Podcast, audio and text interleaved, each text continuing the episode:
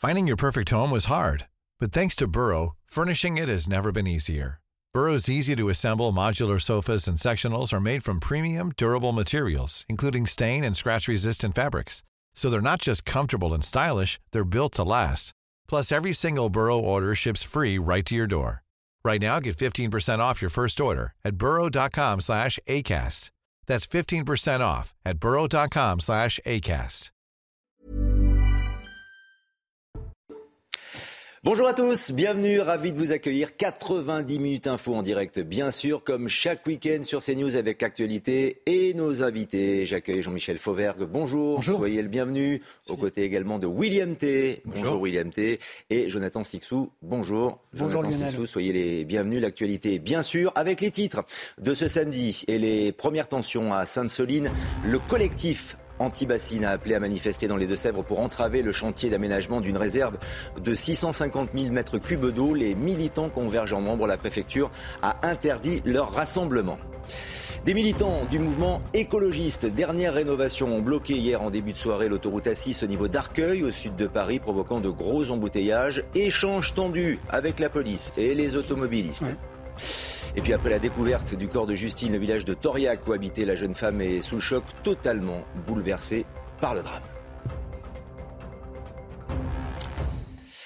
Mais l'actualité avec euh, nos invités, euh, c'est évidemment ce qu'il se passe dans les Deux-Sèvres afin de protester contre le chantier d'une méga bassine lancée début octobre sur la commune de Sainte-Soline dans les Deux-Sèvres.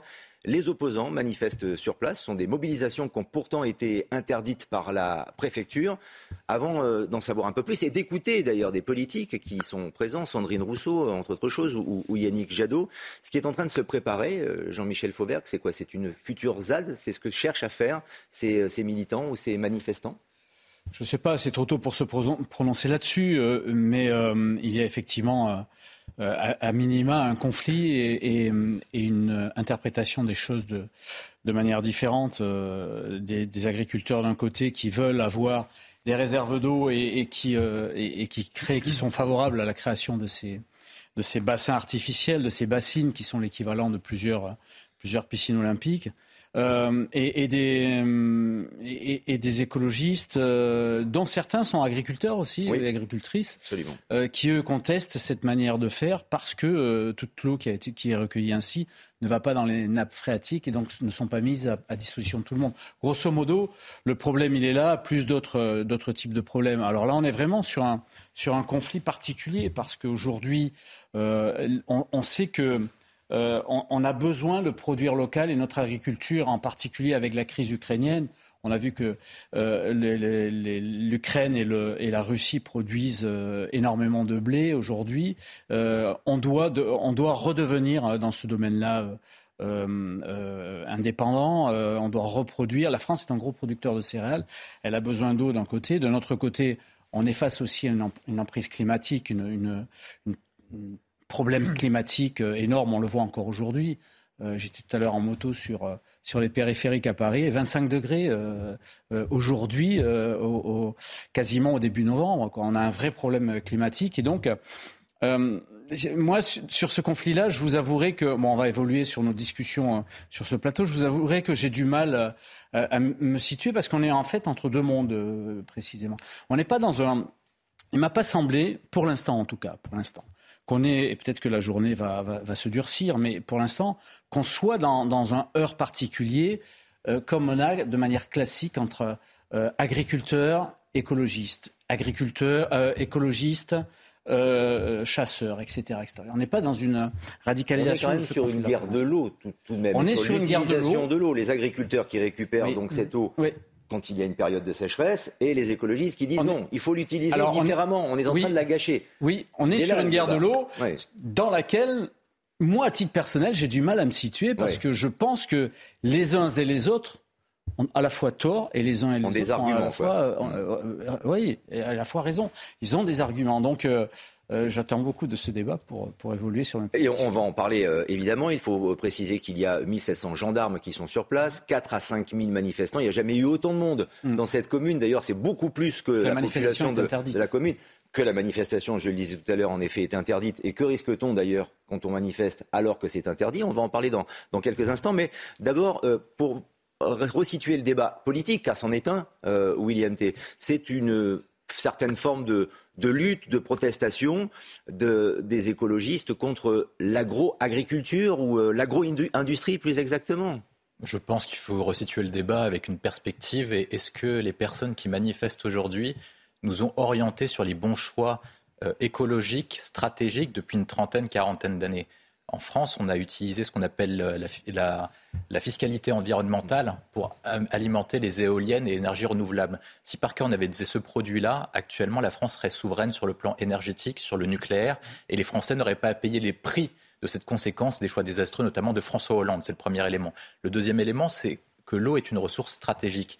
La question essentielle, comme l'a rappelé Jean-Michel Fauvergue, c'est comment vous l'utilisez de façon stratégique l'eau? Est-ce qu'on l'oriente sur l'agriculture pour assurer à la France et à l'Union européenne une souveraineté agricole pour faire en sorte d'être autosuffisant et ne pas dépendre, par exemple, de l'Ukraine ou d'autres pays qui seront plus en difficulté que nous? Ou est-ce qu'on l'utilise à des fins écologiques et uniquement des façons naturelles de bien-être? Je pense que l'État fait des mauvais choix dans la mesure où on n'est pas stratégique. L'objectif, c'est d'être souverain et stratégique pour assurer le bien-être de notre population. C'est ça la première mission de l'État. Et si notre première mission est celle-ci, on doit mettre le paquet sur la production agricole pour permettre aux agriculteurs de faire face aux aléas, parce que désormais, je ne parle pas de réchauffement climatique, je mm. parle de dérèglement climatique. Et face au dérèglement climatique, les agriculteurs auront besoin d'eau et de réserves pour alimenter notre agriculture. Et qu'est-ce qui est prioritaire? Que les Français aient à manger ou qu'on ait des beaux paysages Je pense que la priorité, c'est que les Français aient à manger, qu'ensuite, après, les Européens aient à manger et qu'ensuite après on ait assez de production agricole pour alimenter l'Afrique, pour éviter une crise migratoire, notamment venant d'Afrique. Je vais céder la parole à Jonathan Sixou dans quelques instants, mais peut-être que vous allez pouvoir analyser le message de Yannick Jadot. Il y a de nombreux politiques qui sont sur place, Sandrine Rousseau, je le disais, M. Poutou également, et Yannick Jadot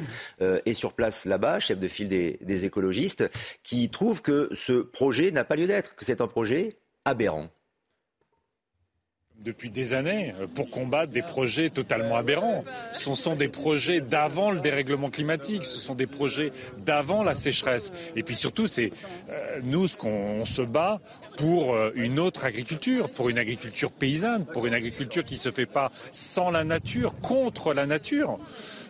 Il y a la sécheresse partout, il y a les canicules partout, et vous avez des projets qui, euh, qui, veulent concentrer sur des bassines, des centaines de piscines olympiques, euh, sur des hectares, au détriment de, des citoyens qui pourront plus boire, au détriment de la nature, et puis au détriment de la majorité des paysans. Et d'autres réactions à venir, euh, évidemment, parmi les manifestants aussi sur, sur CNews. Mais Jonathan Sixou, quand on écoute Yannick Jadot, quand on voit ces images, également ces, manifestants, le mouvement aussi, le courant qui les pousse à, manifester aujourd'hui. Ça rappelle euh, notamment Notre-Dame-des-Landes.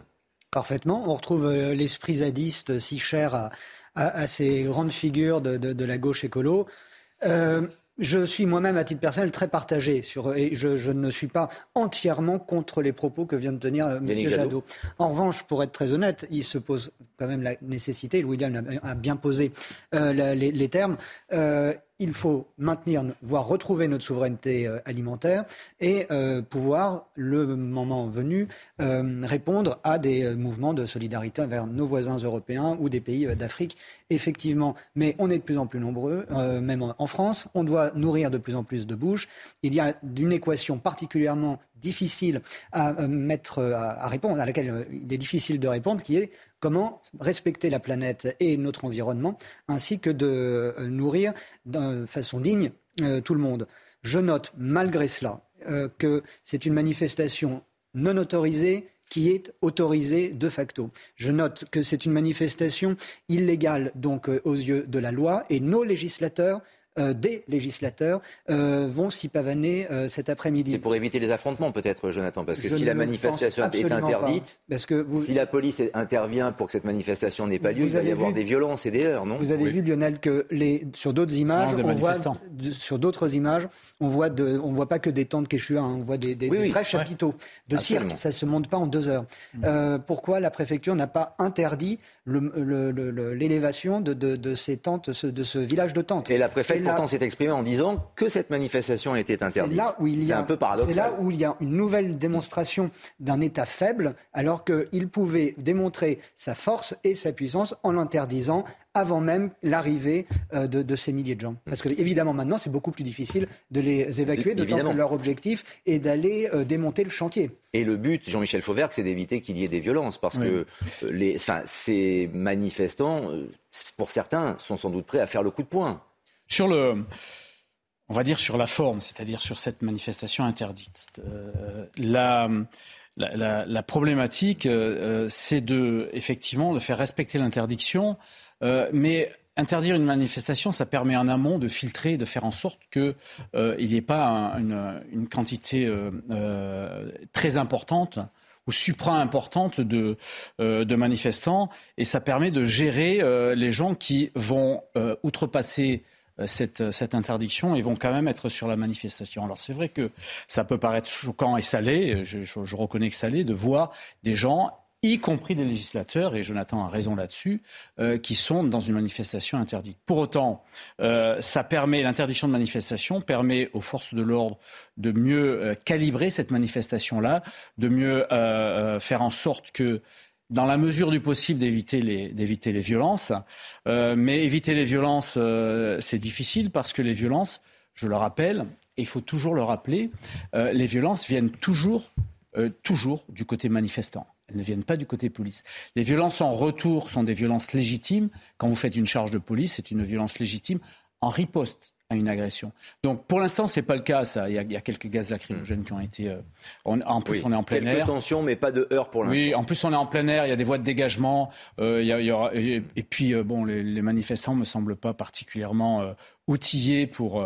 Pour en découdre, pour l'instant en tout cas. Les manifestants, on va les écouter avec ce micro tendu par nos envoyés spéciaux sur place, des manifestants dont certains paysans, effectivement, dont certains agriculteurs, comme on le disait tout à l'heure. Je suis paysan, donc euh, je suis engagé en plus à la Confédération paysanne. Donc euh, depuis longtemps, nous, on bataille contre ces projets. Parce que voilà, on estime que c'est euh, un projet qui sont des projets démesurés et puis qui correspondent pas à ce que le milieu agricole a besoin. Que ce projet est un non-sens écologique. Faire des grandes grandes bassines qui puissent dans les nappes phréatiques en plein hiver toutes les ressources de l'eau pour irriguer du maïs en plein été, c'est un non-sens puisque le cycle de l'eau doit se régénérer et qu'il faut que si on pompe en hiver, il y aura plus de rivière l'été. La question de l'eau est devenue une question problématique, euh, centrale. Défendre l'eau, c'est défendre le bien commun nécessaire euh, à la vie. Voilà pour ces, témoignages. Et avant de passer à un autre sujet, je vais vous laisser la, possibilité de, conclure William T. Mais avec cette information qui nous est euh, transmise, c'est que des manifestants ont forcé les grilles ah. du chantier où il réside les, où ah il y a les, réserves d'eau notamment. Donc la tension est en train de monter en puissance. Oui, et puis souvent avec ces personnes-là, c'est toujours à peu près le même type de profil. C'est comme ceux qui essayent d'attaquer les centrales nucléaires ou qui font des dégradations envers des biens. Moi, je pense qu'il faut les qualifier par leur nom. Ce sont des terroristes et il faut que l'État soit fort contre les forts et faibles et juste avec, à l'égard des faibles. Et actuellement, l'État est fort contre les faibles, les faibles contre les forts. C'est-à-dire qu'on autorise une manifestation non autorisée, et cette fois-ci, vous n'avez pas de force de l'ordre qui est là pour intervenir, pour essayer d'attraper ces personnes-là. Par contre, lorsque vous aviez des gilets jaunes aux Champs-Élysées, là, par contre, on était en capacité de sortir des blindés et arrêter tous les manifestants des gilets jaunes. Et là, on est en incapacité de le faire à l'égard des zadistes. ils vont nous recréer un Notre-Dame-des-Landes bis. ils vont attaquer des biens publics, un bien qui est stratégique à l'égard pour notre pays et pour notre agriculture. Moi, je pense qu'il faut les attraper. Il faut faire respecter l'ordre républicain. Ces personnes-là sont nuisibles à la fois aux Français et à nos intérêts stratégiques. Certes, ils ont le droit de manifester parce que c'est un droit constitutionnel, mais quand l'État interdit de manifester, il faut que l'État applique ses règles, sinon l'État perd en crédibilité, perd son autorité et les règles suivantes ne seront pas appliquées par les suivants. Et des gens se disent pourquoi est-ce que des écologistes ont le droit de manifester et nous on n'a pas le droit de manifester? Pourquoi est-ce que des législateurs hmm. se pointent à une manifestation autorisée alors que nous, Français lambda, on n'a pas le droit de manifester pour notre pouvoir d'achat, etc. Les Conclusion très rapide de Jean-Michel Fauvergue, très rapide. Oui, moi je voudrais juste, euh, en, termes de conclusion, ouvrir sur notre sujet. Euh, on, entend des paysans de la Confédération euh, très bien, on, respecte ce qu'ils disent effectivement, mais ça, ça demande les, grosses chaleurs et l'évolution climatique demandent de réfléchir sur l'ensemble du spectre et en particulier de nouvelles cultures, par exemple le sorgho qui est en train de se de, remplacer petit à petit dans certaines zones le blé, mais pas que. Euh, on, a, on, peut parler aussi des OGM, on peut reparler des OGM. Alors, bien sûr. Qui résistent à la, chaleur et qui permettront aussi de nourrir des. Les questions climatiques, il y a d'autres manières de les aborder. D'ailleurs, les manifestants ne nous ont pas attendus, justement, pour choisir des options qui sont parfois un peu véhémentes, audacieuses ou impopulaires. C'est le cas des, militants de, l'ONG Dernière, Dernière Rénovation qui ont frappé fort hier soir en bloquant l'autoroute A6 en région parisienne. C'était dans le sens Paris, aéroport d'Orly, donc vous imaginez les bouchons. Les scènes de tension que l'on va voir, qui ont éclaté entre des manifestants et des automobilistes parfois violents, qui, en sont venus aux mains, et puis les forces de l'ordre qui sont intervenues. Le blocage a duré une quarantaine de minutes. Huit militants ont été interpellés. On peut voir ces, images avec euh, ces... Euh, manifestants qui sont assis, euh, notamment euh, sur euh, la route, sur l'autoroute, qui sont positionnés, les fesses contre, contre le sol, et voilà, effectivement, les automobilistes eux-mêmes qui vont leur demander de, de, sortir et qui vont, manu militari, bien les, les dégager sur le bord de, la route, sur la, voie de sécurité, William T. Et la, police également, bien sûr, qui intervient quelques minutes plus tard. ça, le, problème de l'écologie, c'est que ça a été accaparé par des ayatollahs qui ne voient uniquement l'écologie sous la forme punitive. Dire que là, ils manifestent pour punir les Français qui souhaitent aller travailler. Mais est-ce que ce sont les Français mhm. qui souhaitent aller travailler avec leur petite voiture qui sont responsables du réchauffement climatique ou du dérèglement climatique? Si ces personnes-là veulent manifester contre les véritables responsables, soit ils déposent à travers leurs députés écologistes une proposition de loi à l'Assemblée qui est le cadre légal pour débattre d'un sujet politique et de l'orientation politique du pays, soit ils font face aux véritables acteurs du réchauffement climatique. Et moi, je les invite à aller dans un pays et manifester envers une personne qui est très sympathique, Xi Jinping, qu'on appelle traditionnellement son pays Winnie l'ourson. Ils ont qu'à aller là-bas parce que là-bas, ça représente 30% des émissions de gaz à effet de serre et la France 1%. Donc s'ils veulent manifester, je leur conduis à aller à pied jusqu'en Chine, traverser le Tibet, etc.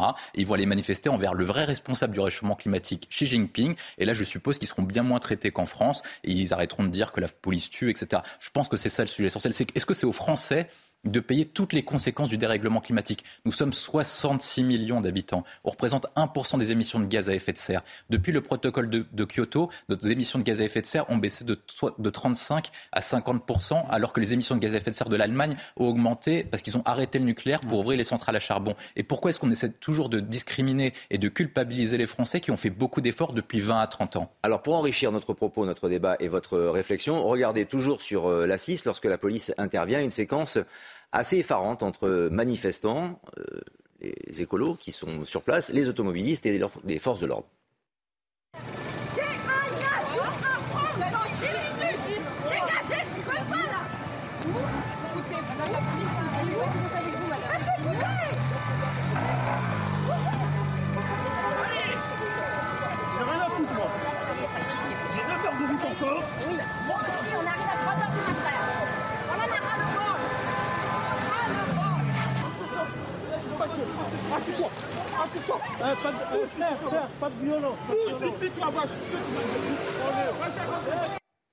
Et voilà, ça se transforme en bagarre de rue. On a l'impression que c'est une sortie de, discothèque un peu éméchée vers, vers 4 h du matin. Non, mais franchement, enfin là, on en, sourit, mais c'est pas drôle du tout. Pas drôle du tout. C'est pas drôle du tout, d'autant que c'est révélateur aussi d'une tension qui, euh, qui traverse toute la société et qu'il en faut peu je ne dis pas que ça, c'est peu, mais qu'il en faut peu pour euh, qu'il y ait une, une flambée de, de violence. Euh, l'écologie est devenue le prétexte d'une, l'écologie est devenue le prétexte d'une idéologie totalitaire qui est en train de, prendre forme sous nos yeux. Euh, et dans une certaine indifférence, et c'est ça, je pense, l'un de ses meilleurs alliés, et voire une sympathie médiatique. Euh, cette idéologie totalitaire, dont le visage souriant est celui de, de, Madame Rousseau, par exemple, euh, qui applaudit des deux mains le, vandalisme de tableaux. Euh, ça se multiplie, c'est la, mode de cela. Pourquoi je dis aussi idéologie totalitaire? Parce que l'un des signes d'une idéologie totalitaire, c'est euh, de, prendre de comment dire, de, rendre malléable le cerveau des jeunes, de s'attaquer d'abord aux jeunes et ensuite on, peut les, on, on, a vu ce que ça donnait notamment durant la révolution culturelle chinoise. et c'est ce à quoi nous assistons. Euh, à ma connaissance, les derniers régimes qui, ont, qui se sont attaqués aux œuvres d'art, ce sont les talibans en Afghanistan, c'est Daesh en Syrie. Il n'y a pas d'autres exemples. Vous faites, vous faites, allusion aussi à tous les tableaux qui ont été émaculés, et, effectivement, les euh, statues. Euh, fort heureusement, ce sont des tableaux qui étaient protégés par des vitres, donc il n'y a pas eu de, dégradation. Mais justement, ce n'est pas une excuse qu'il y ait vitres ou pas vitres. Et je pense qu'il faut regarder ça euh, de façon très attentive et être particulièrement intolérant vis-à-vis de ces mouvements, parce qu'on assiste à quoi? On assiste à une sorte d'intersectionnalité de, ce mouvement qui rejoint le wokisme, qui rejoint, et vous avez des fers de lance tels que Rokhaya Diallo euh, et d'autres, et vous avez une déviance pour le coup. Euh, vous avez actuellement le musée du, Sénat, qui, est pourtant, qui était pourtant jusqu'à présent un musée très sérieux, qui expose des trésors de chefs-d'œuvre baroques du musée, des musées de Dresde, et on vous apprend tout cela que c'est euh, une honte et que les Européens doivent avoir honte d'être Européens. Il y a une mainmise sur l'art qui est, qui est le signe d'une idéologie totalitaire. Sur, l'ensemble de, la culture, voire des modes de consommation, puisqu'au Mondial de l'automobile, il y en a certains qui s'étaient collés aussi les mains sur des voitures de luxe. Et puis il y a, et je vous cède la parole Jean-Michel Fauvergue, les mêmes militants écologistes qui ont interrompu une représentation de la flûte enchantée à l'Opéra Bastille, à mm. Paris. Regardez.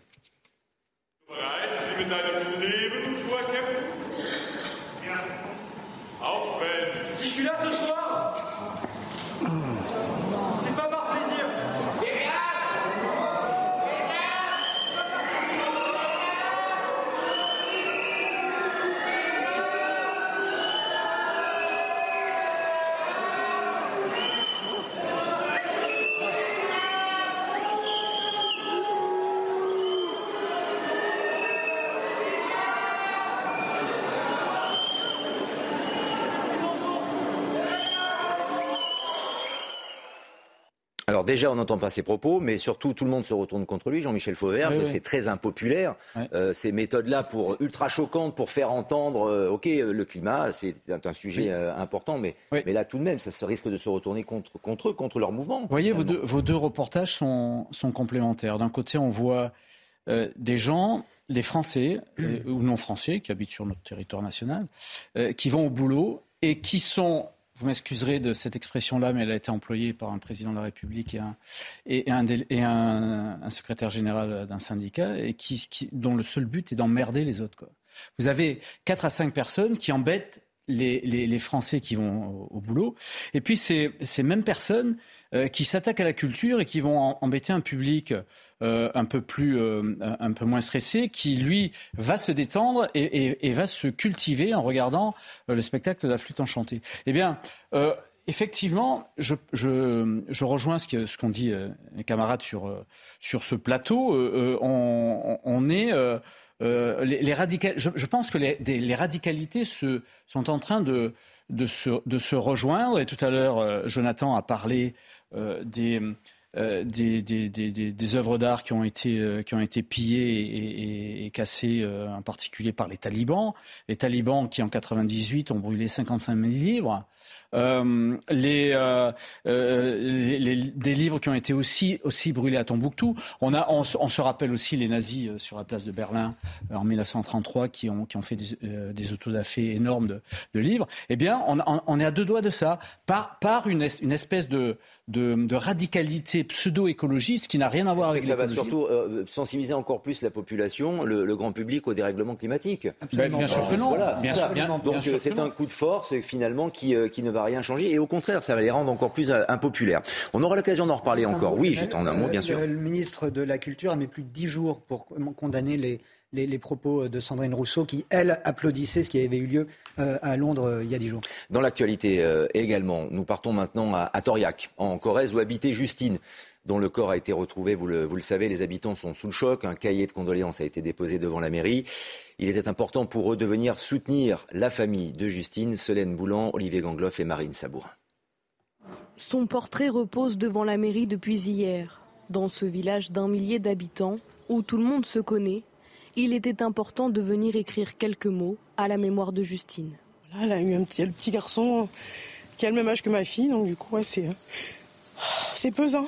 C'est une gamine qui allait s'éclater, je l'ai fait, on l'a tous fait, quoi. Et donc, euh, jamais revenir, c'est, je sais pas, j'ai même plus les mots, j'arrive pas à... J'ai du mal à avaler la pilule, enfin, à, manger, à dormir, c'est... C'est trop... Ouais, non, c'est trop grave. C'est trop grave. Ouais, c'est trop grave. Je trouve que c'est une injustice. Une jeune fille qui, qui, qui avait toute sa vie devant elle, et puis voilà. Depuis la disparition de la jeune fille de 20 ans à Toriac, l'heure est au recueillement. Respect, silence.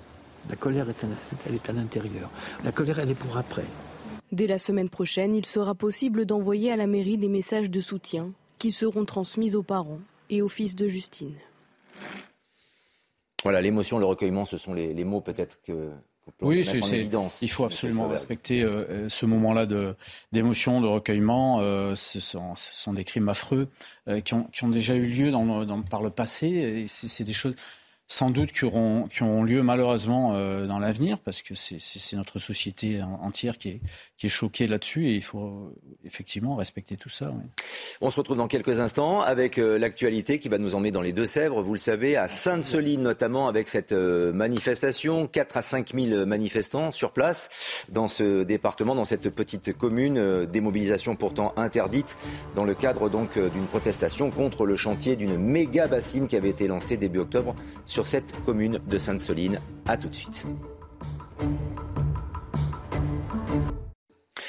La deuxième partie de votre émission 90 minutes info week-end sur euh, CNews avec toujours nos invités Jean-Michel Fauvergue et Jonathan Sixou qui sont là et William T également présent bien sûr. Et voici les titres de l'actualité. Afin de protester contre le chantier d'une méga bassine lancée début octobre sur la commune de Sainte-Soline dans les Deux-Sèvres, les opposants manifestent sur place déjà des tensions, des mobilisations sous tension, pourtant d'ailleurs interdites par la préfecture. Un homme est décédé à Beauvais après une course-poursuite avec la police. Il avait refusé d'obtempérer lors d'un contrôle. Des tensions dans le quartier ont ensuite éclaté. Deux personnes ont été placées en garde à vue. Et puis un policier blessé à la tête par un jet de pavé lors d'un guet-apens au 3000 à Aulnay-sous-Bois. Les forces de l'ordre s'apprêtaient à procéder à un contrôle lorsqu'elles ont été visées par divers projectiles lancés depuis les toits. Et on va bien sûr évoquer ces thématiques avec nos invités. Mais d'abord, le collectif anti-bassine qui a donc appelé à manifester à Sainte-Soline, cette petite commune dans les Deux-Sèvres, pour entraver le chantier d'aménagement d'une réserve d'eau de 650 000 mètres cubes. Les militants continuent de converger en nombre, 4 à 5 000. La préfecture a interdit ce rassemblement et Mathieu Devez est sur place pour CNews. Quelle est la situation, Mathieu Apparemment un peu tendue.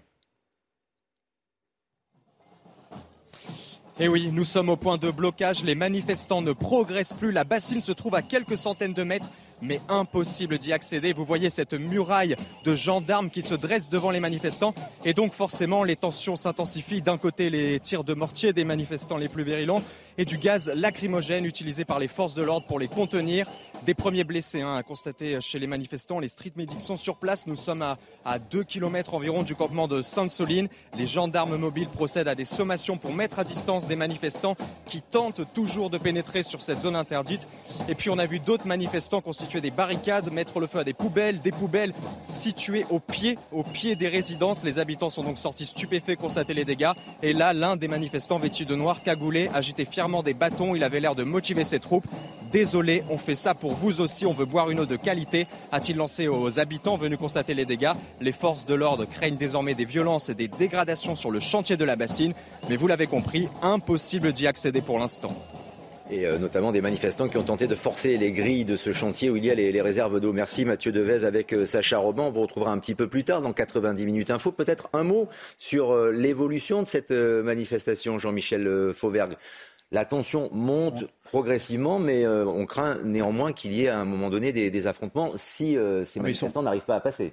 Bah, visiblement, ils ont eu lieu les, affrontements puisque votre euh, reporter sur place parle de, parle de tirs de mortier. Hmm. Et, moi, ce que je regrette dans ces cas-là, d'une manière générale, hein, que ce soit ici comme dans notre, dans notre chaîne, on met on met à égalité les, gaz lacrymogènes qui sont lancés par les forces de l'ordre et les tirs de mortier pour répliquer. En fait, c'est le contraire qui se passe. Il y a une agression par tir de mortier qui, est interdite. Les mortiers d'artifice sont interdits d'utilisation. Ce sont des armes qui peuvent tuer euh, par rapport à la riposte des forces de l'ordre pour laisser à distance. En fait, les forces de l'ordre, qu'est-ce qu'elles font? Il faut le savoir dans le maintien de l'ordre. Elles sont positionnées là pour pas que les manifestations, les manifestants, pardon, rentrent sur le sur le secteur qui est protégé, en particulier euh, sans doute ces, les, ouvrages qui ont, qui ont été faits. Donc ils sont maintenus à distance, mais ils sont agressés sur les points. Il y a déjà des agressions et sachant euh, il faut, savoir que euh, ces agressions là euh, c'est toujours comme ça que ça se passe dès le départ.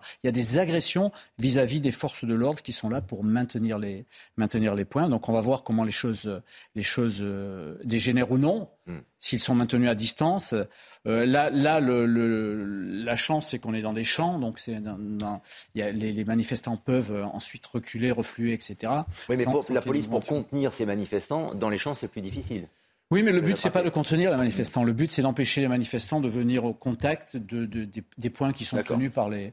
Après qu'ils aillent dans les champs, c'est pas un vrai gros problème. Jonathan, les images sont, les images sont intéressantes à, observer parce qu'on voit qu'il y a. Euh, euh, votre reporter nous montrait qu'il y a pas mal de, manifestants qui ont l'air plus que pacifiques, mmh. pacifistes, euh, des, personnes même âgées, etc. Et on voit bien qu'il y a une première ligne avec des, des types qui sont cagoulés, masqués et qui sont vraiment euh, pour, pour, pour, en découdre. On voit qu'il y a, qu'il y a une, il y a, on voit très bien le, découpage euh, de, de, de, de, populations. Euh, certains, parmi lesquels sûrement les, agriculteurs, etc., et des jeunes casseurs qu'on retrouve dans les manifs à Paris, dans les grandes villes, etc. Comme dans toutes les manifestations urbaines, là on est à la campagne. Ces gens-là sont... Bah oui, mais ils se déplacent très facilement. On, les, on les connaît, ces gens en plus. On, on les localise, on sait qui, sont, qui ils sont. Euh, et donc on les retrouve sur... ils s'accaparent des, des, des, des encore une fois, une cause qui n'est pas, qui n'est pas sans, fondement. ils, sont, de toutes les manifs. Interdite, hein. Ils sont de toutes les manifs. Hein. ils vont de manif en manif aussi. Évidemment, manifestation qui était interdite, ça n'empêche pas que certains politiques, vous avez entendu Yannick Jadot tout à l'heure, sont sur place. C'est le cas également aussi de Sandrine Rousseau qui justifie cette mobilisation. Écoutez.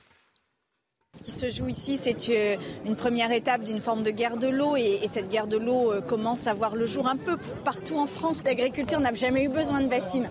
Par contre, on a toujours eu besoin du cycle de l'eau et de préserver ce cycle de l'eau. Et aujourd'hui, il est perturbé par de l'agriculture intensive, par la disparition des haies, des zones humides, par l'usage de pesticides. Donc c'est tout ça qu'il faut modifier pour, euh, pour laisser la planète en fait filtrer l'eau dont nous avons absolument besoin pour boire donc à écouter Sandrine Rousseau, William T, les paysans, les agriculteurs n'ont jamais eu besoin de bassines. Sauf que c'est utilisé depuis euh, des années. Hmm. Mais si vous écoutez Sandrine Rousseau, on devient un pays du tiers-monde en deux semaines. Donc voilà, il faut être très clair. Tout ce qu'elle a dit s'est retrouvé en n'importe quoi.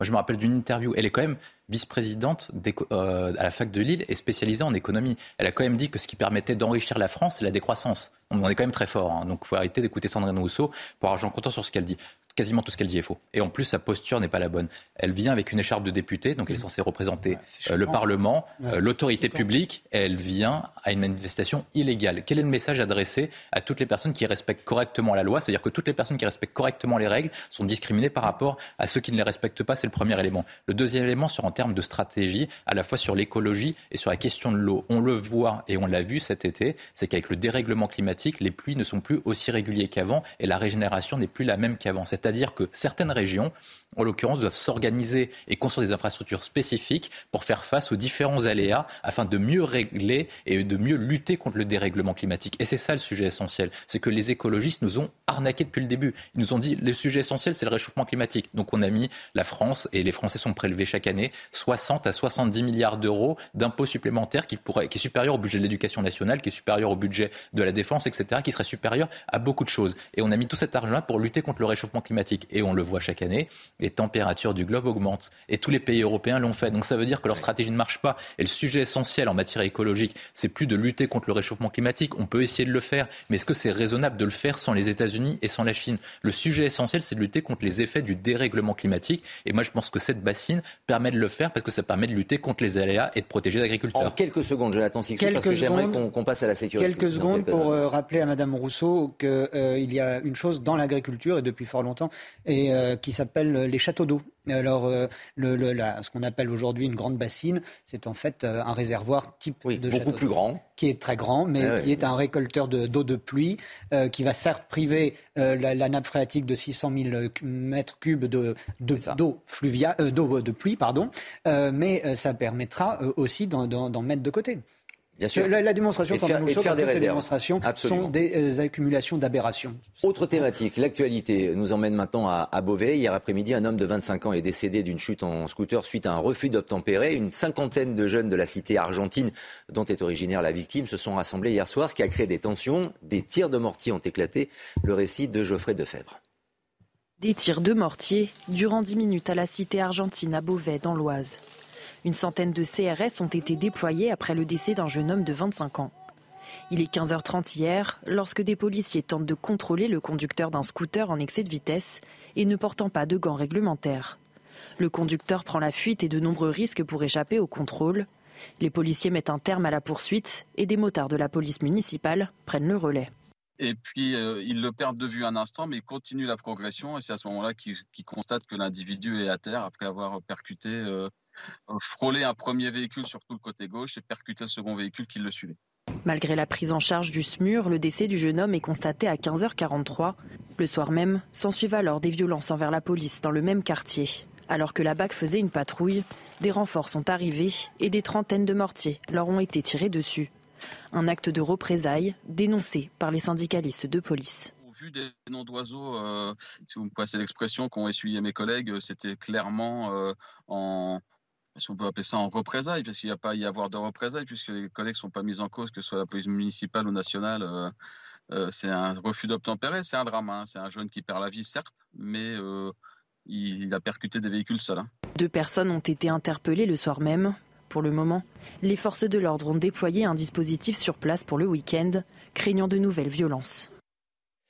Le commentaire de Maureen Vidal pour ce sujet à, Beauvais. Jean-Michel Fauvergue, n'avez-vous pas l'impression d'être euh, un, acteur, un comédien du film euh, Une histoire sans fin? Vous savez, ce sujet qui se répète inexorablement le matin et le soir, c'est exactement les mêmes choses qui se produisent. Là, on a le sentiment que c'est exactement, malheureusement, le même scénario avec un refus d'obtempérer et des réactions de jeunes dans, les cités suite à l'intervention de la police. C'est rocher aussi de six chiffres pour être. Euh, oui, aussi. Oui, bien sûr, on a cette, impression-là. Ça fait longtemps que ça fait longtemps qu'on l'a tous, euh, impression-là, qu'on soit, qu'on soit euh, policier, qu'on soit en politique, qu'on soit chroniqueurs, etc., etc. On, a cette impression-là. Euh, et il faut rajouter, euh, il faut rajouter des choses euh, que l'on que l'on voit, des ingrédients que l'on a tout le temps dans ces affaires-là. Le, sauf erreur de ma part, et je demande à être contrôlé sur ces propos-là, mais le, le jeune qui a eu l'accident, qui, qui, qui s'est enfui en scooter, était, faisait l'objet d'une condamnation, il me semble.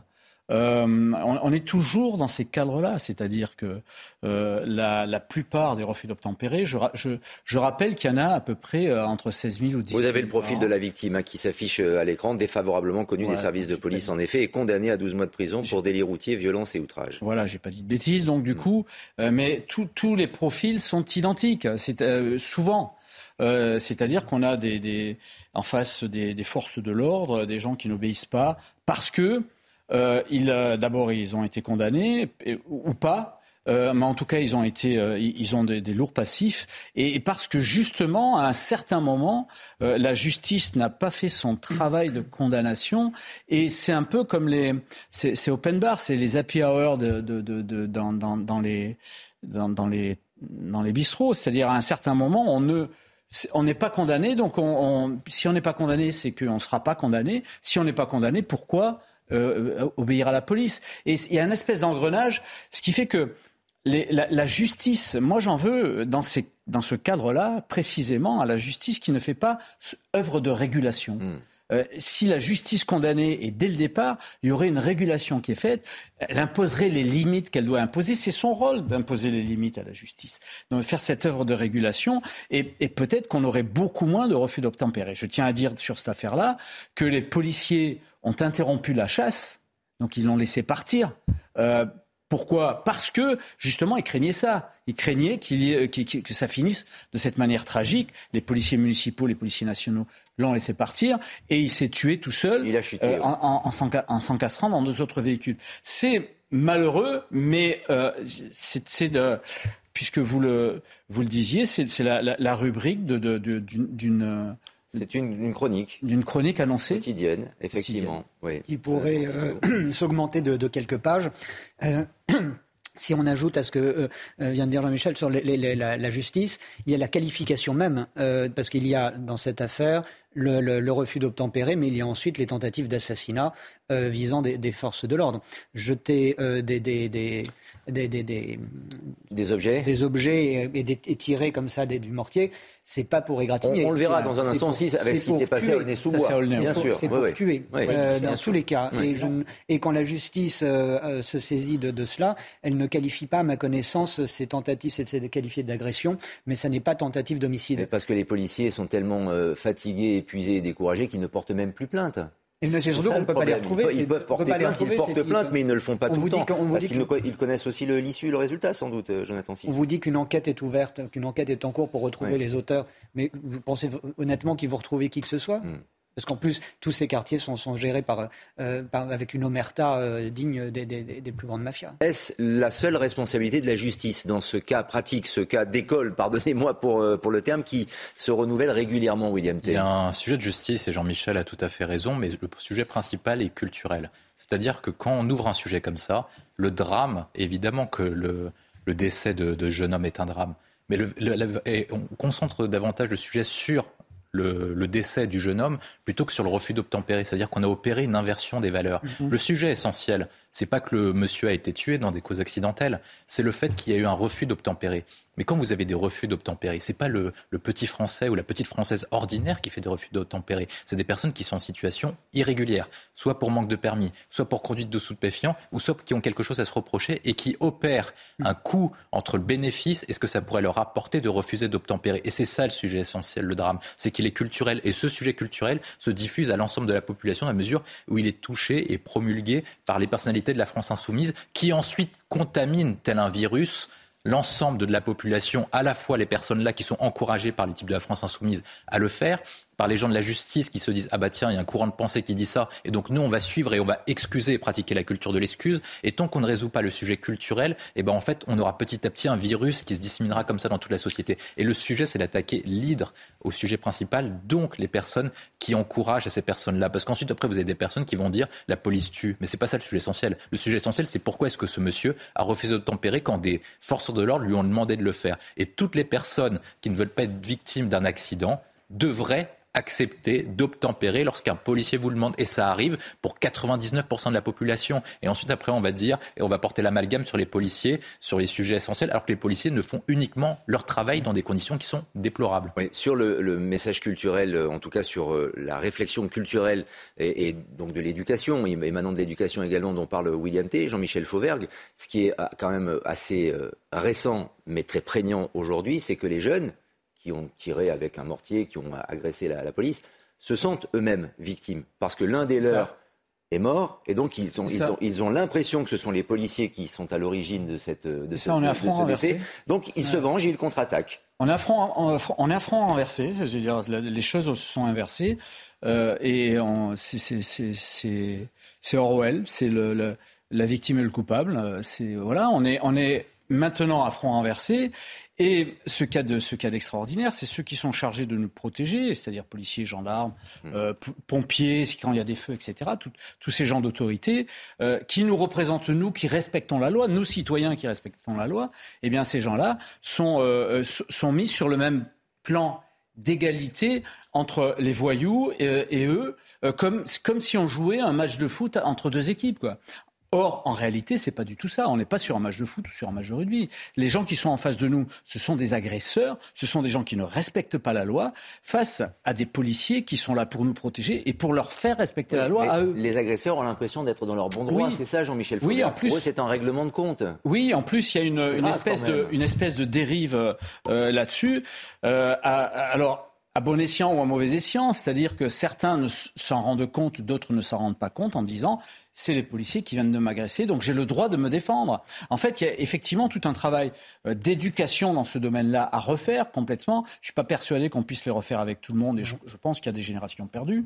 Il faut le dire très nettement. Mais je pense que dès le départ, maintenant, dans les écoles et, dans, les, écoles élémentaires, on doit pouvoir, on, doit pouvoir euh, euh, euh, donner le, message que euh, la police est, là pour faire respecter les choses et on doit respecter la police et on doit respecter d'une manière, d'une manière générale tous ceux qui représentent l'autorité, à commencer par le professeur. Si besoin était, d'autres cas d'espèce, un autre cas d'espèce, c'est hier soir, des policiers qui ont été attaqués à Aulnay-sous-Bois, en Seine-Saint-Denis, perchés du haut de leur immeuble, des délinquants s'en sont pris donc aux forces de l'ordre en leur jetant des projectiles en tout genre.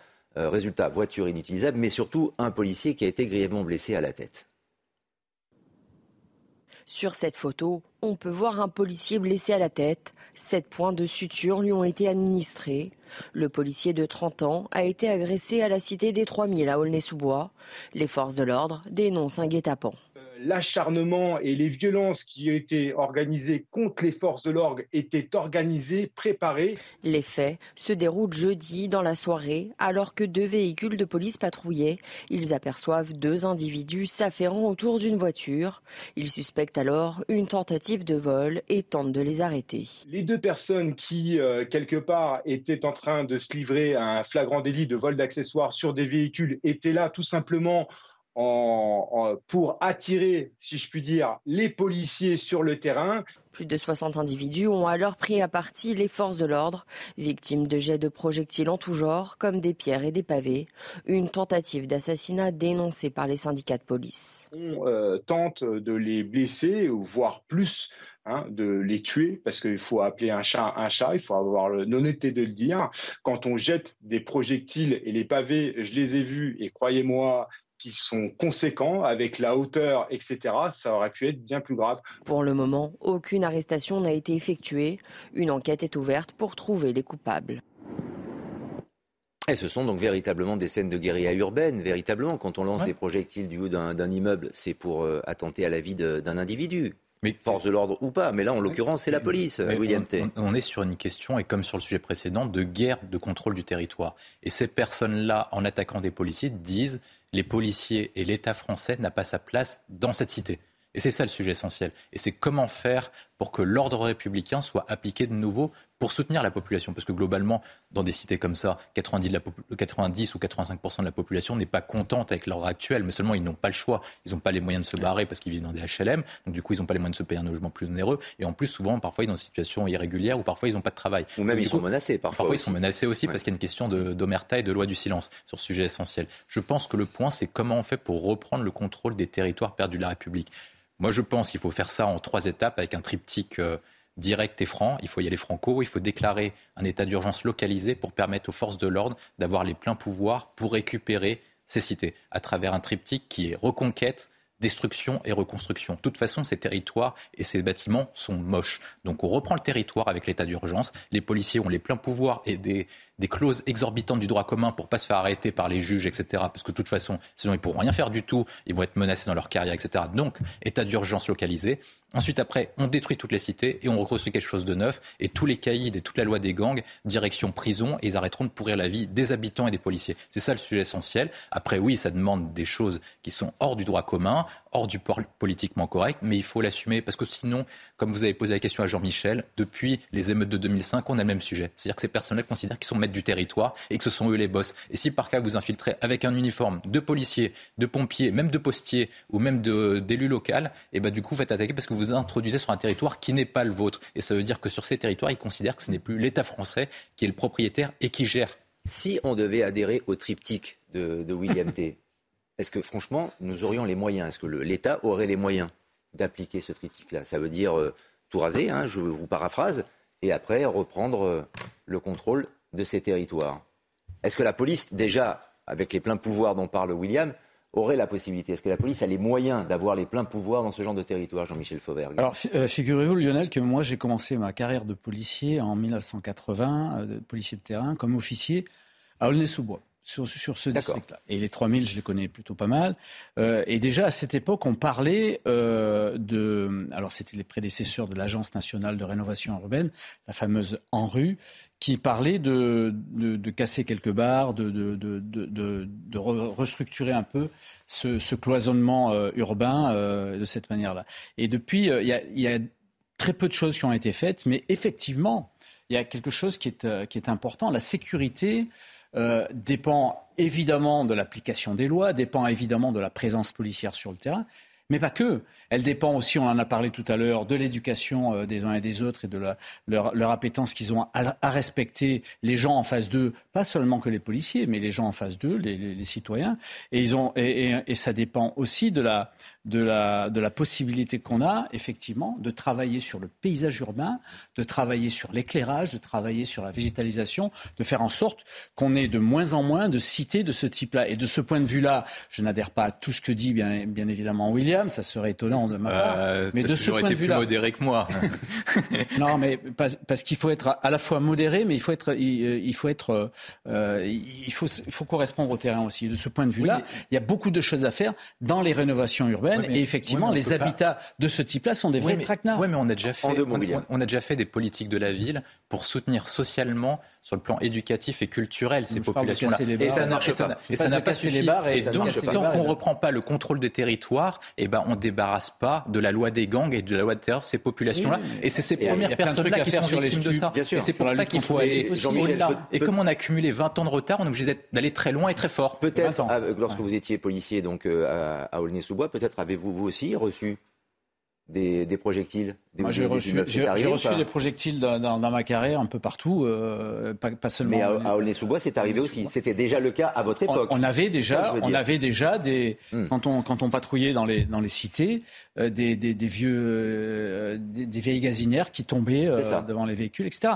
Mais effectivement, de ce point de vue-là, rien n'a été inventé, sauf que ça sauf que ça s'est multiplié. Ça s'est multiplié. En quelques secondes, parce que le temps qui nous à l'échec patent de à l'échec patent de la politique de la ville depuis 40 ans il faut ajouter la transformation de ce contre-pouvoir euh, qui, euh, qui, qui, finance le sécessionnisme un peu partout sur notre territoire, c'est le trafic de drogue. Et on s'achemine dans certains coins à réellement un, un narco-État euh, qui a pris la main sur les autorités légitimes. Dans quelques instants, dans quelques instants, la troisième partie de 90 minutes info, nous repartirons dans les Deux-Sèvres à Sainte-Soline où, dans les heures entre manifestants et forces de l'ordre, cinq gendarmes ont été blessés. ça commence à se tendre très très sérieusement, vous le savez, dans cette manifestation euh, interdite autour d'un chantier d'aménagement d'une réserve de 650 000 mètres cubes d'eau. A tout de suite sur CNews. La troisième partie de 90 minutes info avec nos invités William T toujours là, Jean-Michel Fauvergue et Jonathan Sixou également. Et les titres de l'actualité, c'est maintenant en direct sur CNews, avec euh, notamment cette manifestation dans les Deux-Sèvres à Sainte-Soline et la préfète des Deux-Sèvres qui parle d'opérations particulièrement violentes entre les manifestants et les forces de l'ordre. Cinq gendarmes ont été blessés. Manifestation organisée et interdite, mais organisée pour entraver le chantier d'aménagement d'une réserve d'eau destinée euh, aux agriculteurs en période de sécheresse. 690 euros par jour et par clandestin, c'est le coût faramineux de la rétention administrative en France, des chiffres communiqués par la contrôleuse générale des lieux de privation et de liberté et des sommes qui sont imputables aux contribuables. Et puis la nuit prochaine, nous passons à l'heure d'hiver, un changement instauré pour la première fois en 1916 jusqu'en 1944 avant d'être réintroduit en 1975. Ce devait être euh, abrogé, aboli par euh, l'Europe il y a de cela deux ans, mais on en est toujours là, il y a encore l'heure d'hiver. On y revient. Est-ce vraiment utile? On en parle avec nos experts, nos invités qui ont un avis très tranché sur la question, je tiens à le dire, donc restez avec nous. Mais d'abord, quelques mots sur, euh, sur Sainte-Soline et cette situation. On va revoir les images et on retrouvera notre envoyé spécial dans, dans quelques instants.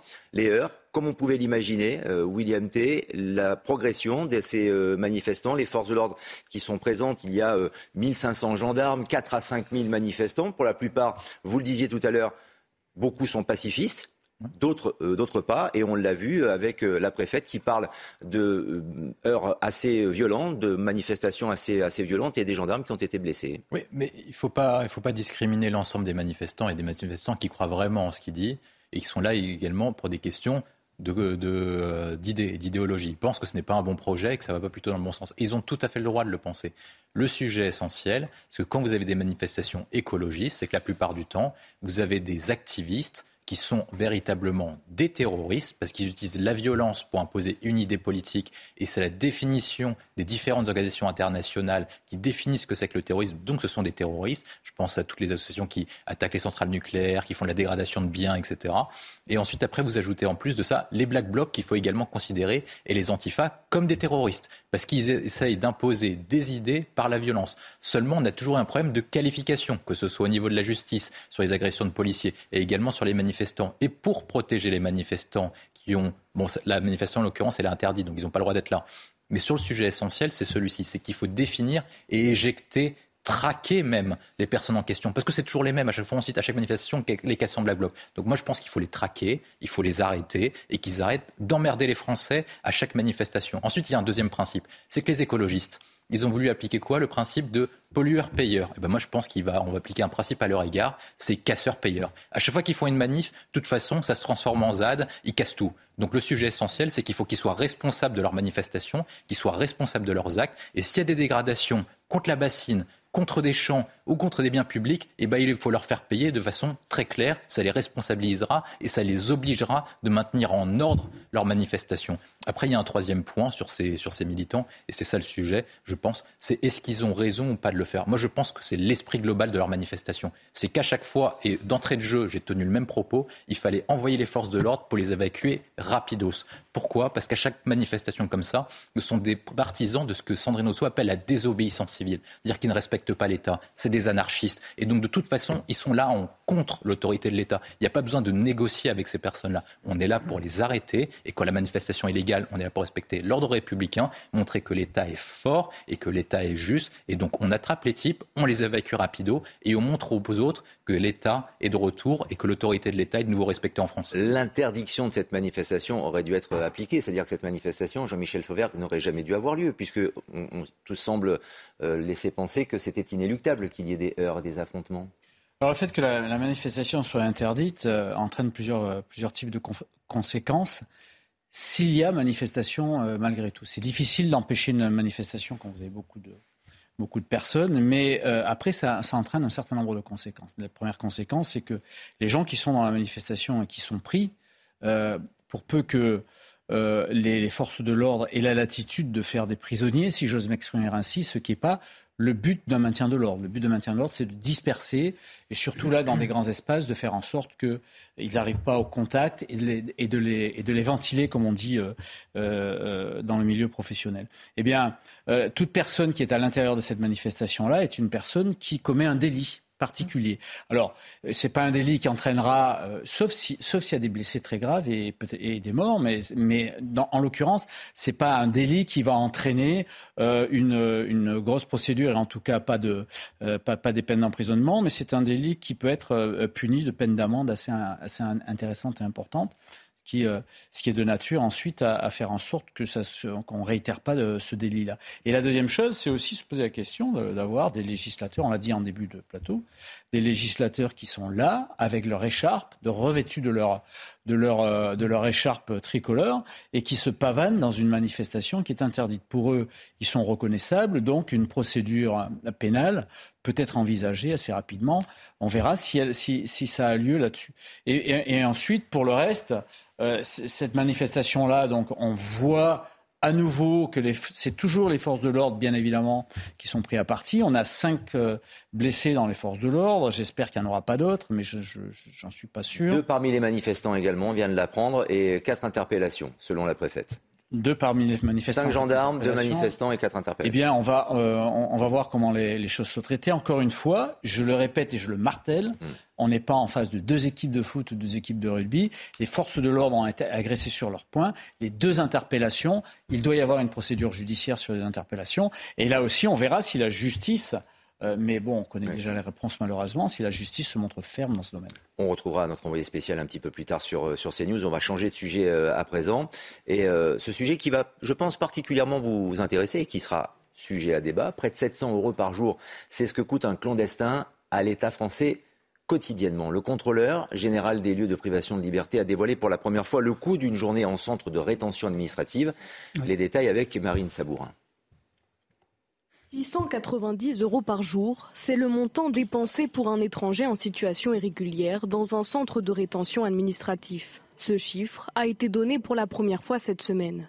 Le coût de la rétention administrative, je vous invite à vous rapporter euh, au, un rapport de la Cour des comptes, celui qui m'a fait sursauter, 690 euros jour. Je ne comprends pas comment ça peut coûter si cher. Cette somme englobe les frais de fonctionnement et d'entretien du centre de rétention administratif, les salaires des policiers et gendarmes et les dépenses quotidiennes des étrangers en situation irrégulière. Dans un document que la rédaction de CNews a pu consulter, 1197 individus étaient placés en centre de rétention administratif la semaine dernière, soit une dépense de plus de 800 000 euros par jour. Selon un dernier rapport datant de 2018, l'expulsion d'un clandestin était quant à elle estimée à 13 800 euros. 690 euros par jour. Bah, je ne vois pas où passent ces 690 euros, en fait, Jonathan Sixou. C'est ça qui interpelle, au-delà du montant quotidien et par clandestin. Il y a une aberration euh, administrative très française derrière, euh, derrière ce chiffre-là, sauf s'ils sont euh, logés dans d'excellents hôtels qui peuvent pratiquer de, ce type de, de, tarifs. Il y a les aides aussi. Il y a les aides également.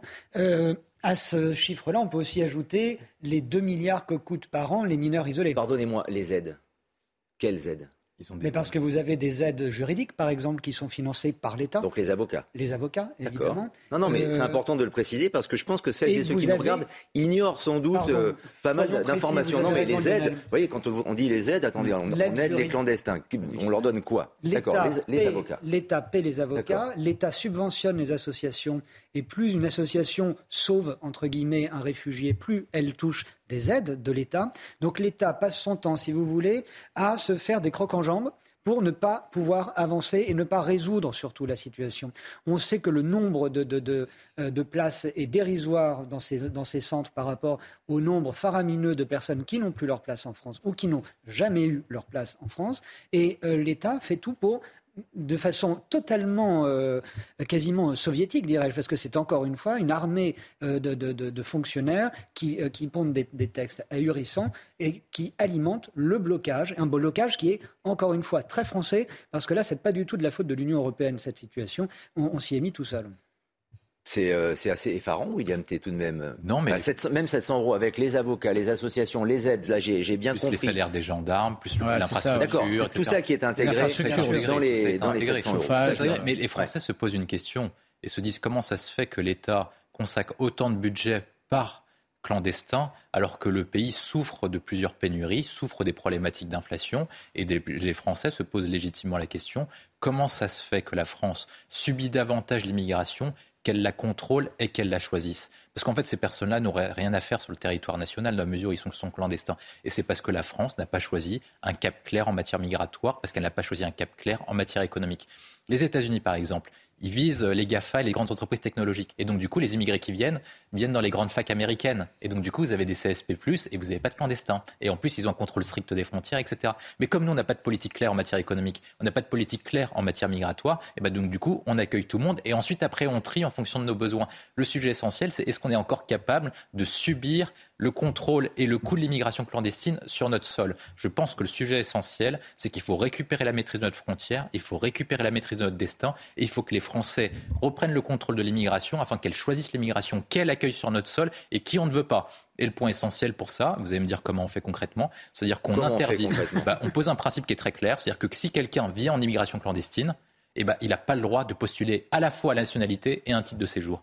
Et le point, c'est qu'en fait, on extériorise hmm. le contrôle de l'immigration dans les pays dits extérieurs et dits sûrs, en mettant en place des hotspots pour qu'en fait, ce soit les pays euh, du Maghreb, d'Afrique et du Moyen-Orient qui prennent en coup le contrôle de l'immigration. Et au lieu d'avoir des situations d'aberrantes comme ça, eh ben les personnes sont refluées, mais ils sont plus ensuite après sur le territoire et bénéficient pas de les aides juridiques et des, et des associations, parce qu'il faut quand même comprendre ce que dit Jonathan. C'est-à-dire que l'État paie des gens qui combattent l'État. c'est quand même très fort. Hein. Et il n'y a qu'en France où, auquel on arrivait ça. et pourquoi est-ce qu'on doit le faire C'est à cause des principes de la Convention européenne des droits de l'homme? Une petite aberration supplémentaire pour rejoindre ce que tu dis sur les, les, les, les personnes qui arrivent de façon illégale sur euh, notre territoire elles, peuvent prétendre avoir des papiers si elles prouvent qu'elles ont euh, travaillé pendant deux ans. Or, la loi interdit d'embaucher un sans-papier. Tout est dit. Sauf que c'est assez euh, c'est surréaliste en fait. Complètement. Sauf que si on veut être complètement euh, complet dans, ces domaines-là, on a eu ces derniers temps, rappelez-vous, des mouvements de, patrons en particulier dans la restauration qui demandaient à ce qu'on régularise leurs leur étrangers en situation irrégulière parce que sinon ils n'auraient personne pour travailler.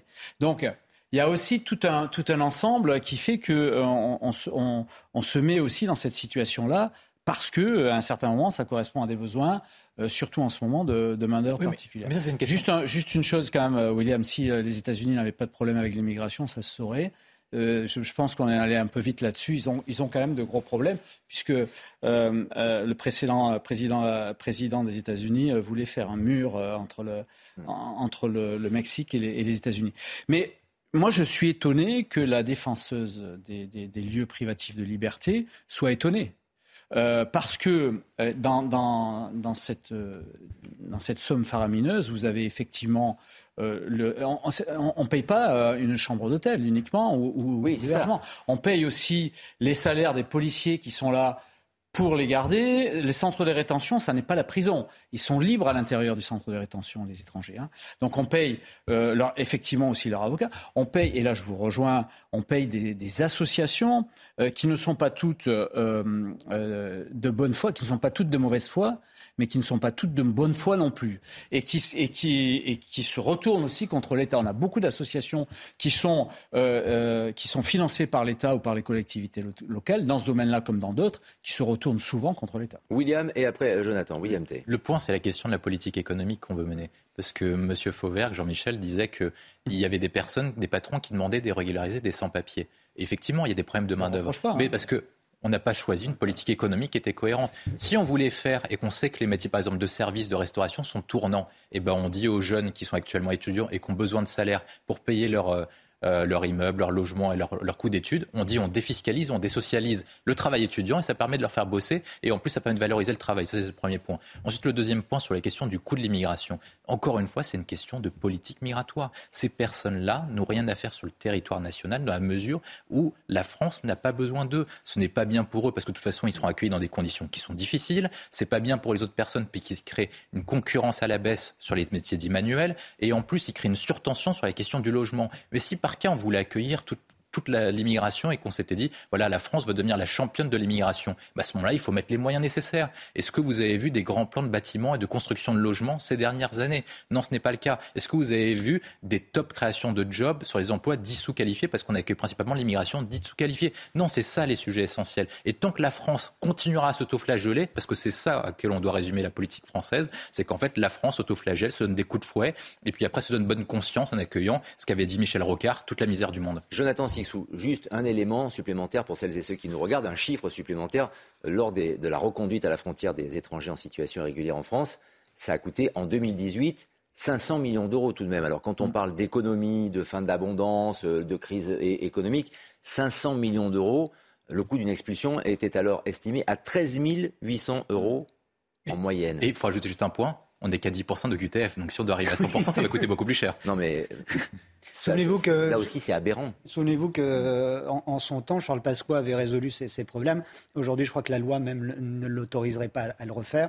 C'était les fameux charters, c'est-à-dire qu'on ne met pas. Ce qui coûte cher aussi quand vous quand, quand, vous expulsez quelqu'un, c'est aussi les deux voire trois ou quatre gendarmes euh, qui l'accompagnent. Euh, donc euh, ce sont des coûts effectivement faramineux.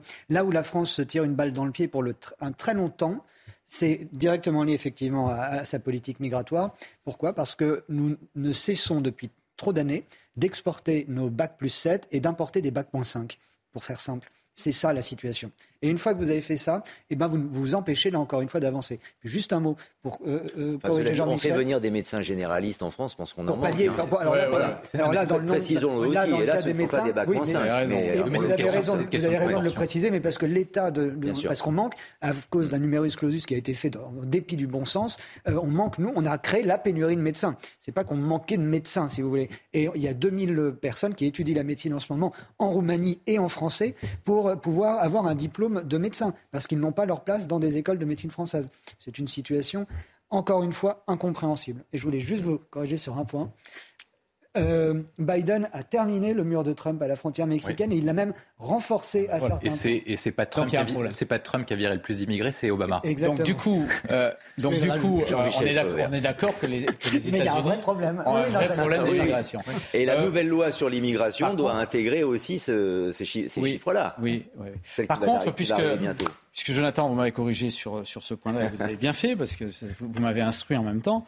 Euh, je voulais vous dire juste que, effectivement, euh, Charles Pasqua a euh, organisé des charters. Mm.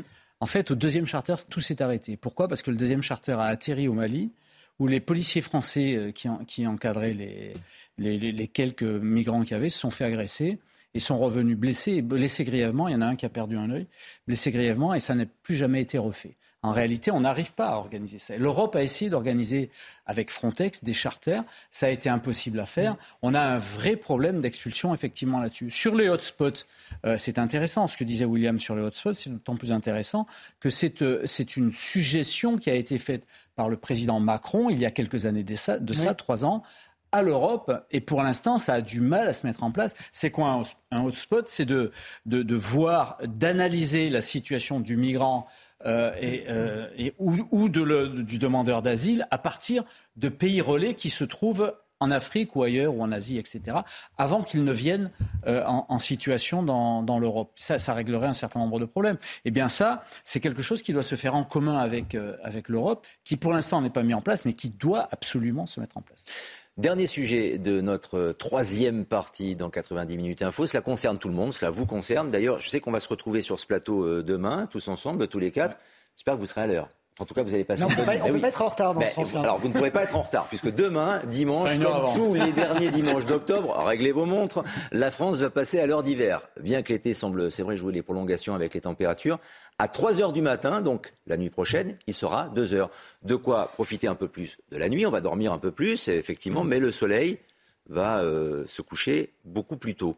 J'aimerais avoir votre, euh, votre sentiment déjà sur cette mesure, comment vous la vivez personnellement, et après on se penchera sur euh, la partie réglementaire et on essaiera de légiférer un tout petit peu, puisque apparemment l'Europe avait décidé d'abolir cette, pas vraiment une loi, mais en tout cas cette réglementation. Vous, William T, ça vous dérange ou pas de non, moi, dormir une heure de plus? Moi, ça me dérange pas. Moi, je trouve que c'est bien en fait d'avoir des heures adaptées pour que quand on se lève, on ait le soleil et quand on rentre chez nous, on ait le soleil. Ça n'arrive pas tout le temps, surtout en hiver. Mais je trouve que c'est bien d'avoir un cadre normal auquel les Français peuvent distinguer les journées de travail et les, les soirées. Et je pense que c'est le bon adéquat de garder euh, le changement d'heure. Je suis pas sûr qu'il faille le changer. Et l'Union européenne devrait faire autre chose plutôt que se concentrer sur le changement d'heure, oui. Cela dit, on, on, précise souvent que c'est pour faire des économies. Alors moi, je ne vois pas où sont les, les économies. J'espère que vous allez m'instruire. Sur l'éclairage. Sur, oui, mais sur l'éclairage. Mais si la nuit euh, arrive oui, plus tôt, on éclaire, on éclaire plus tôt. Bah, moi, je pense que. William T. Bah, moi, moi, je me dis, euh, je, dis je, suis, je, suis plutôt européen. Oui. oui. Mais quand l'Europe se mêle des sujets comme ça, j'ai toujours un doute sur l'issue. Oui, puis ils sont jamais, ils sont jamais d'accord et, et, justement, ils n'arrivent pas à tomber d'accord. L'Union européenne ne met plus euh, cette, euh, cette modification à l'ordre du jour. Peut-être qu'on pourrait suggérer à Mme von der Leyen de s'occuper de ça et qu'elle lâche les Ukrainiens, vu qu'elle n'a aucun mandat pour aller faire la guerre là-bas, et qu'elle s'occupe du changement d'heure. Je serai la dernière personne à pouvoir vous expliquer où se font les oui. économies, vu que la nuit arrive plus tôt. On, mais de toute façon, économie, il y aura, puisqu'on va nous couper l'éclairage public, passer une certaine heure également, dans euh, les, voilà. Et vous le vivez comment, vous, Jonathan Sixou, ce changement d'heure? Bah, vous, Moi, Ça ne vous dérange pas? Ça Vous savez me... qu'il y a mais beaucoup de personnes pose... qui, qui, dorment mal, jet lag, etc. Ça pose pour les enfants, pour oui. les personnes qui sont fragiles. Ça pose aussi du, des problèmes pour, pour les animaux domestiques, puisqu'on leur donne à manger à heure fixe et que le 7 heures devient 18 heures, etc. Et ça perturbe même, les, même nos chiens et chats. Alors, en effet, euh, ce changement d'heure existait déjà. J'ai appris ça aujourd'hui en travaillant le, le, sujet en 1916. Il a été arrêté en 1945. Mais le changement d'heure tel qu'on le connaît aujourd'hui a été introduit par un décret de 75 avec l'objectif là de réaliser des économies d'énergie, notamment liées à, à l'éclairage. Mais euh, apparemment, les économies, elles s'avèrent oui. assez modestes, quoi. Alors, euh, écoutez, là aussi, c'est intéressant de venir parce qu'on apprend des choses. Moi, je ne oui. savais pas non plus que entre, entre 19 et, et 44, c'est ça Entre 16 et 45. 16, 16 et 45, euh, il y avait des, des changements d'horaire. Euh, il serait intéressant d'ailleurs de savoir pourquoi. Je pense que c'est à peu près les mêmes raisons euh, pour lesquelles on les a remises en 74. Non, parce qu'en fait, il y avait le choc pétrolier. On devait déjà faire des questions oui, oui, de sobriété subie. Oui, oui, c'est ça. c'est, euh, moi, je me rappelle très bien en, en 74, effectivement, ce, que, que les, les, arguments, c'était effectivement pour faire des économies. Mais c'est vrai que dans, je, je, il y a quelque chose qui doit m'échapper. Je comprends pas comment on peut faire des économies en, en, en, la nuit va arriver plus tôt, on va donc éclairer oui. plus tôt on va, on va rentrer plus tôt, on va se chauffer plus tôt. Je, je, comprends. Si on m'explique, moi, je veux bien, euh, je veux bien aller dans le, dans le bon sens. Le sens. Bon. Pour l'instant, j'attends. Vous êtes un lève-tôt, vous. Une heure de plus ou de moins pour, dormir, ouais, ça vous dérange pas euh, ça change rien. Il y a des périodes de ma vie où je me suis levé beaucoup, beaucoup plus tôt. Bien sûr, la, nuit notamment ou au lever du, au lever du jour. On se retrouve tous les trois évidemment euh, demain. Dans quelques instants, punchline évidemment avec Patrice Boisfer et notamment cette actualité dans les Deux-Sèvres à Sainte-Soline où euh, les affrontements s'intensifient entre policiers et manifestants autour de cette euh, réserve d'eau. Cinq gendarmes blessés, deux manifestants euh, également, et des interpellations. Tous les détails dans quelques instants sur CNews.